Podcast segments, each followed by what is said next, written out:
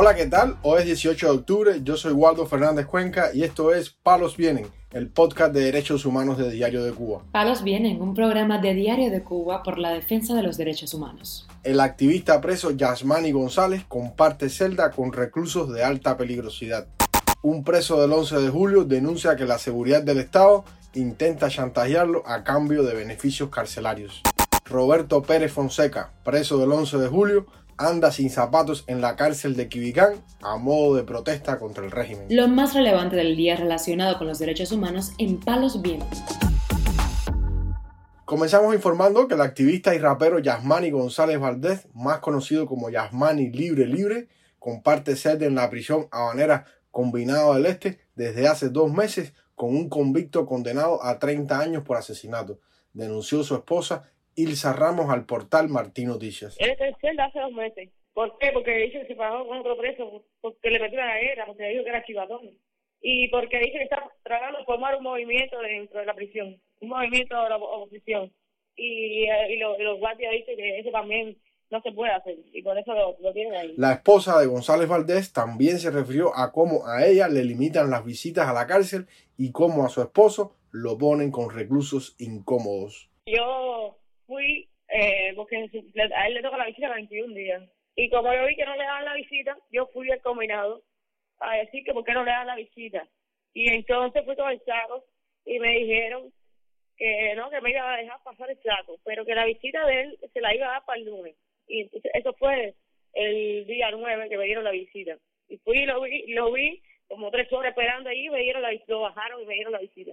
Estaba muy alterado porque dice que allí tiene personas con tuberculosis, le dicen los TV, y que tiene miedo que le peguen eso, porque eso se pega. En el piso donde le cae se le tuberculosis. Entonces dice que no sabe cuánto tiempo lo van a tener ahí. Él está en una celda con otro preso es asesino. A él le habían puesto uno con VIH y después le exigió que se lo quitaran porque él le da miedo que se corte o algo y le pusieron a esta persona un asesino. Tiene condena de 30. Mi esposo no tiene condena. Mi, esposo tiene petición fiscal de 6 años. Yasmani Libre Libre fue arrestado de manera violenta en abril de este año en su casa en El Vedado y está acusado del delito de propaganda contra el orden constitucional. Las autoridades del régimen consideran que es el autor de unos grafitis antigubernamentales aparecidos en los muros de la Facultad de Física de la Universidad de La Habana, en los predios del estadio universitario de la misma universidad y en la calle Humboldt. La fiscalía le está pidiendo seis años de cárcel. Informamos además que el preso político Amauris Arrate Hernández denunció en una carta que pudo sacar de prisión las maniobras de la policía política para doblegar a los manifestantes del 11 de julio encarcelados y que se presten como informantes a cambios de beneficios carcelarios. Lady Arrate, hija de este preso político, apuntó que la seguridad del Estado quiere que mi padre coopere con ellos si él quiere que le den la mínima. Le dijeron, si usted coopera con nosotros, nosotros cooperamos con usted. De acuerdo a la legislación penal cubana, el Tribunal de Ejecución es la entidad designada para otorgar estos beneficios, al igual que evitar cualquier tipo de discriminación, incluidas las motivadas por ideología o pensamiento. Pero en la práctica, el sancionado a privación de libertad está sujeto a la decisión de los funcionarios del Ministerio del Interior. En la carta sacada de la prisión, Arrate expresa una vez más, el régimen tiránico pone de manifiesto su naturaleza represiva en contra de los presos políticos del 11 de julio que se manifestaron pacíficamente, negándole sus beneficios carcelarios, chantajeándolos con ellos para que colaborasen con la seguridad del Estado.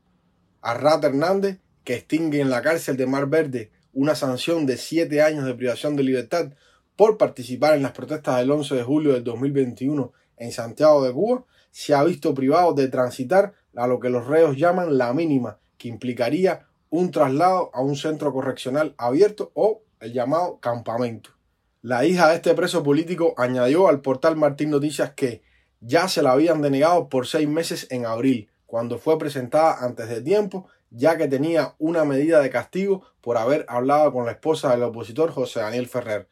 Ahora en octubre se la negaron también por un año, las verdaderas intenciones de ellos es que no salga en libertad condicional que le toca desde septiembre del pasado año. Arrat Hernández, de 45 años de edad, fue sentenciado por los delitos de desórdenes públicos, desacato, atentado e instigación a delinquir. por protestar junto a un grupo de personas en la calle Martí de la capital santiaguera e incitar a los pobladores de la localidad a secundarlos. Palos viene. Para finalizar, informamos que el preso del 11 de julio, Roberto Pérez Fonseca, no usa zapatos en la prisión de Quibicán en Mayabeque a modo de protesta por su encarcelamiento y por esta acción ha recibido amenazas de parte del jefe de operaciones del penal llamado Joselier por su negativa a usar calzado.